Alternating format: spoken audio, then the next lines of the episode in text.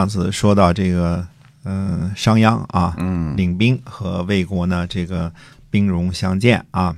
那么，呃，兵戎相见之后呢，商鞅呢给这个公子昂，给魏国的主将公子昂呢写了封信，嗯说我们以前呢都是好朋友，呃，大家是不是这个呃见个面啊，这个哎结个盟啊，然后喝喝酒就罢兵了啊。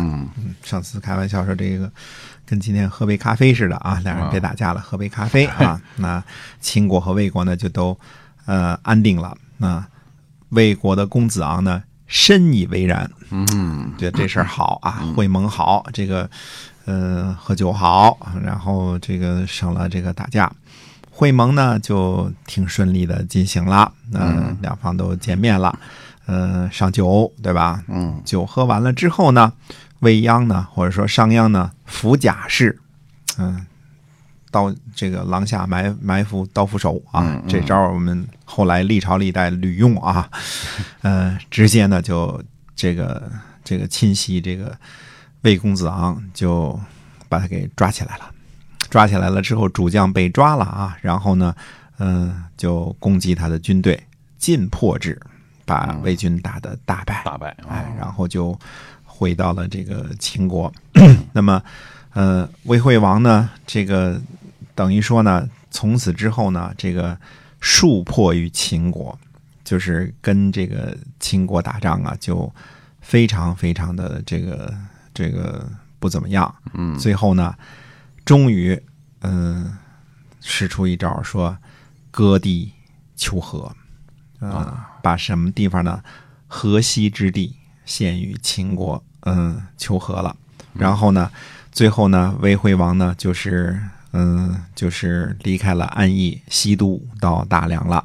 那么我们前面讲过啊，魏惠王西都到大梁呢，实际上一方面呢是受于这个秦国的武力，呃呃压迫，跟因为跟这个秦国太近了嘛，对吧？对那么最主要的方面呢，他在大梁已经经营了十多年啦。那么大梁呢，给建设成一个新的河道这个纵横的一个繁华的一个都城了，这是两个方面。不过当时呢，秦惠王也说了一句，说寡人恨不用公叔公叔座之言也。什么意思呢？就是想当初啊，这个公叔座这个推荐给这个推荐给这个魏惠王的时候说什么呢？说这个说未央啊，这人你或者用他或者杀他，对吧？他也没用也没杀，结果让商鞅呢变成了一个魏国的一个强大的对手。就是在破掉魏军之后呢，呃，回去的时候呢，那么呃，秦孝公呢就实践了他的诺言，把他封在商啊，于商之间十五个邑。号曰商君，这是列土封侯了，就是把商鞅呢封成了一个正式封成了一个诸侯啊。这个秦孝公还是还是信守诺言的，嗯嗯，十五个城邑的这个呃税啊都归你收了，啊。嗯，这十五个城邑的人民呢都归你管了，嗯。你也这个称孤道寡，变成这个小诸侯之一了，对。嗯，那么其实为什么说呃，我们这个把这个商鞅这段故事，我记得讲了很久很久了啊。呃，其实在中国的这个思想史上啊，这是一个挺大的一个分界线啊，这是非常大的一个分界线。嗯因为商鞅的理论说白了是什么呢？是加固国君的力量，这个向着国君这个呃专制的方向呢前进了一大步。嗯它不只提供了理论依据，对吧？国君就是要管制国家的，就是要牧民的，对而且提供了具体的管制方法，那就是呃通过渔民啊、这个强令，嗯、就是叫做严刑峻法，哎逼迫老百姓呢，就是进行统一划归的这个治理。嗯，把他们都固定在这个土地上了，是吧？哎，固定在土地上了，所以直到今天，你你你想想，中国人提起买房子买地了，那就跟疯了一样，对吧？这个啊呃，谁都有这个当个房主、当个地主的这个这个嗯、心里的这个预期啊，对 因为土地的渴望是吧？对土地的渴望，对，嗯因为这个你都当了农民了之后，简单了，可以管理了，不想那么多事儿了，也不想游学、留学啊，什么开酒店呐、搞旅游啊，这些事儿都不想了，嗯，对吧？然后淳朴了，淳朴了之后呢，唯一的这个，呃，这个什么方法呢？这个升官的方法呢？这个显赫的方法呢，就是去打仗。嗯，那么去打仗了之后，靠着手级这个呃点点数啊，对三个手机升一级，升一一个手机升一爵啊，嗯三个手机升一爵啊。这个呢，自商鞅而开始，因为这个事情呢，它是对于。所以说，我们说在战国早期的时候啊，嗯虽然说形成了几大诸侯，这个这个所谓的后来后来的战国七雄，这时候都有了倪端了啊，嗯七个大国，而不是像春秋初年的时候，那个时候还是什么呢？呃，我们说这个或者叫西周初年的时候，还有一千多个诸侯呢。因为啊，这种自然的过渡呢，大家应该看得清楚是什么呢？所谓的武王伐纣，灭了大义商之后呢，做了天子，对吧？做了朝廷。但是当时周初的天子跟后世的天子不是一码事儿，嗯呃，跟秦始皇之后的这个皇帝更不是一码事儿。他的管理呢是非常松散型的。嗯简单的说呢，就是呃，你是个公社，你是个大队，只要你原来是个酋长，只要你原来是这个拥有拥有这个一一一些个，比如说你你自己的这个人民，对吧？嗯有个小部族，对那我就让你接着呢当你的酋长，但是名义上仅仅是名义上你归服了这个王化了，对吧？嗯而且呢，对于呃前朝的这个，比如说商，它也不是血腥的这个镇压，这个斩草除根，对吧？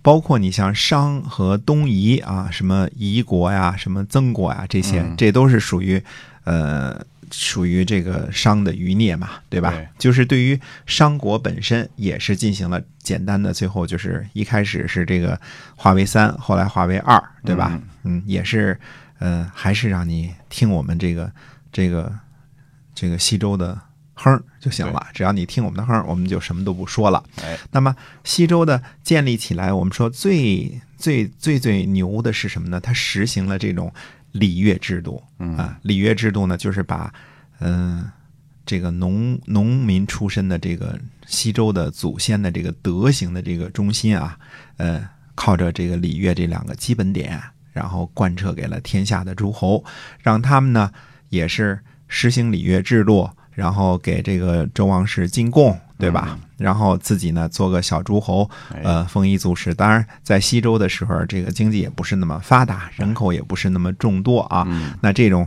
基本上这种制度呢就延续下来。那后来为什么说到了东周的时候礼崩乐坏了呢？那么各个诸侯呢，特别是有想法、有本事的人呢，就把小诸侯都给兼并了。我们说过前面这个，嗯、很长时间说过啊。其实最牛的就是，呃，这个像齐国的齐襄公啊，对吧？开头的啊，嗯呃，整庄公啊，这个都是开始灭人国家的，对吧？还有什么？还有这个像秦国的秦穆公啊，像这个呃楚国的这个从楚楚武王、楚文王到成楚成王，是吧？嗯还有这个晋国的晋献公，这都属于呃灭国无数。广地千里啊，简单几句话啊，就灭国无数，广地千里啊，靠这种方式来来那个什么的，那就形成了这个春秋诸侯国之间呢，就是霸主政治。霸主呢，其实也还是联邦政治，并没有对呃基本的这个就是绝大部分的国家还都是生存下来了的。嗯啊，当然，像楚国这种野蛮的就，就绝人祭祀，把人直接就给干掉了。什么西国、陈国、蔡国都给干掉了啊。对，但是绝大部分呢，还是属于什么呢？就是说，不是绝人祭祀，因为、呃，你是一个国家，你是一个民族，那你就是一个国家、一个民族他。留着你是吧？哎，嗯只是给谁交税这个问题，让大家说清楚了就行了，就是一个任归附于谁老大的问题，就是哎，谁是老大的问题，但并没有说这个我就把你这个国家给灭了，对吧？嗯这个呃就像普鲁士还是普鲁士，巴伐利亚还是巴伐利亚，对，呃，这个奥地利还是奥地利，而不是说全都给你吞并了。对，这种这种感觉呢是完全的不一样的。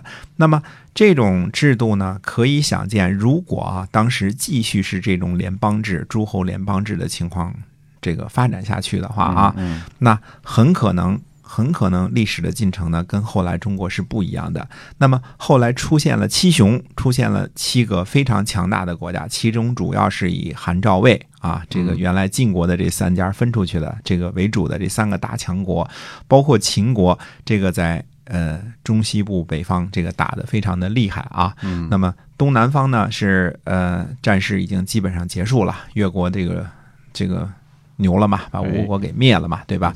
那当时燕国和齐国还没有什么特别大的动作，但是呢，几个强国出现了之后，还没有一套理论体系来支撑这种君权至上的这种想法。那么商鞅呢，不但有理论体系，而且呢，他有实际的政策啊、就是把这个全部的这套东西呢，就是贯彻到这个实际的政治生活之中来。嗯啊，那从此之后呢，中国呢就有了一套呢，就是说，其实这个君权至上的这种思想呢，就是让一个人或者一个家族永远的统治，那么他是绝对的至高无上的一个 super power，就是呃，奔着皇帝的方向呢，就已经不是特别遥远了。嗯。呃，现在小国都给灭掉了嘛，对吧？这七个国家呢又开始征战。那么在这个过程当中呢，呃，商鞅呢这套思想体系呢，实际上对中国后世的发展呢，还是呃非常非常的有影响的。嗯，他把这种贵族，嗯、就是公爵啊，什么这个这个这个数百兄弟分个贵族，大家然后共同管理，然后一个国家以内，一个诸侯国之内呢，它的基本的统治呢就是家。对吧？对家和国，我们说这个家不是我们现在说的家这个家，那个家是小型的一个诸侯国，家族是吧？哎，一个家族，所以有封地。那么诸侯的封地呢，是从周王那儿封来的；嗯那么家族的封地呢，是从诸侯这儿封来的。所以它是这么一层一层的呢，到每一个基本单位呢，都是有一定的秩序，靠着周礼这个方向来维持下来的。那现在呢，礼崩乐坏了。我们说到了战国时期呢，实际上就是周礼的这个制度啊，几乎就是啊、完全的这个这个消亡的时候了，因为人们呢需要有新的思潮、新的想法，来让自己的这个统治或者说自己的这个执政呢变得更加的合理，变成更加的这个呃符合这个现实的情况。那这个时候呢，商鞅的这种君权至上的思想呢就应运而生了。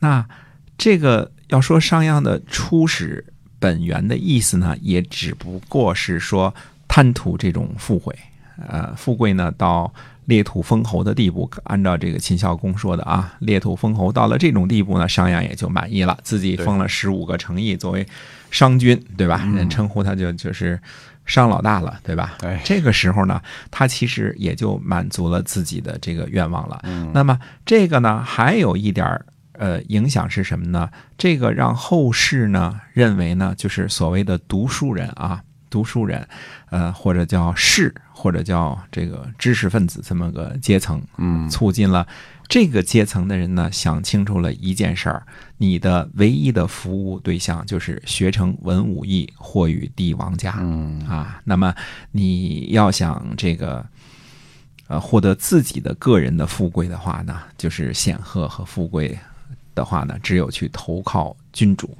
对，那这个呢，其实我们很少想先有鸡和先有蛋的问题。如果说没有这种强势的君主和军权，对吧？那就不可能有人去附会他。对，如果是大老板，我干嘛去找你啊找这个工作呢？是吧？对呀、所以他就从根本上就破坏了这种嗯联邦啊，这个互相之间制约呀、这种这种模式呢，就完全的破坏了。那七国呢，最后并于秦一家呢，其实是可以想见的一个结果，嗯，因为不可能连年征战嘛，对吧？大家还是期望和平嘛。但是最后这种统一和这种和平到了秦始皇那种实现的时候，那最后大家终于看到了什么叫严刑峻法，什么叫这个中央集权，什么叫这个呃这个等于说人的生命其实都掌握在这个君王的手里了。对，那相对来说呢，我们看春春秋的时候的历史呢，其实互相之间都是有约束的。就周王就别说了，周王本身就是小而又小了啊。嗯但是实际上诸侯国之间呢，这个国君和大夫之间呢，没有那么强烈的、明显的界限，还是互相之间有制约的。但是到商鞅变法推行了这个国君这个一票否决制之后呢，嗯那么整个这个思想格局和天下大势呢，其实都变得非常非常的不同了。那么商鞅这个呢，必须得跟大家呢说说清楚，就在这个地方了。哎，呃，从这个思想根源开始了之后呢，那么很多的一个中国的思想界的一个主流就是谋士们怎么出谋划策，嗯，替君王想辙来统治老百姓。哎，是的。那么可能这个师爷哈也是跟这个有些关系，要帮着这个、帮着自己的主公来出谋划策啊，帮主公师爷，嗯，那么呃，真的就是有有点这个意思啊。对，嗯学成文武艺，嗯卖卖与帝王家啊。嗯嗯，我们今天这个史记中的故事呢，就先跟您讲到这儿了，再会。再会。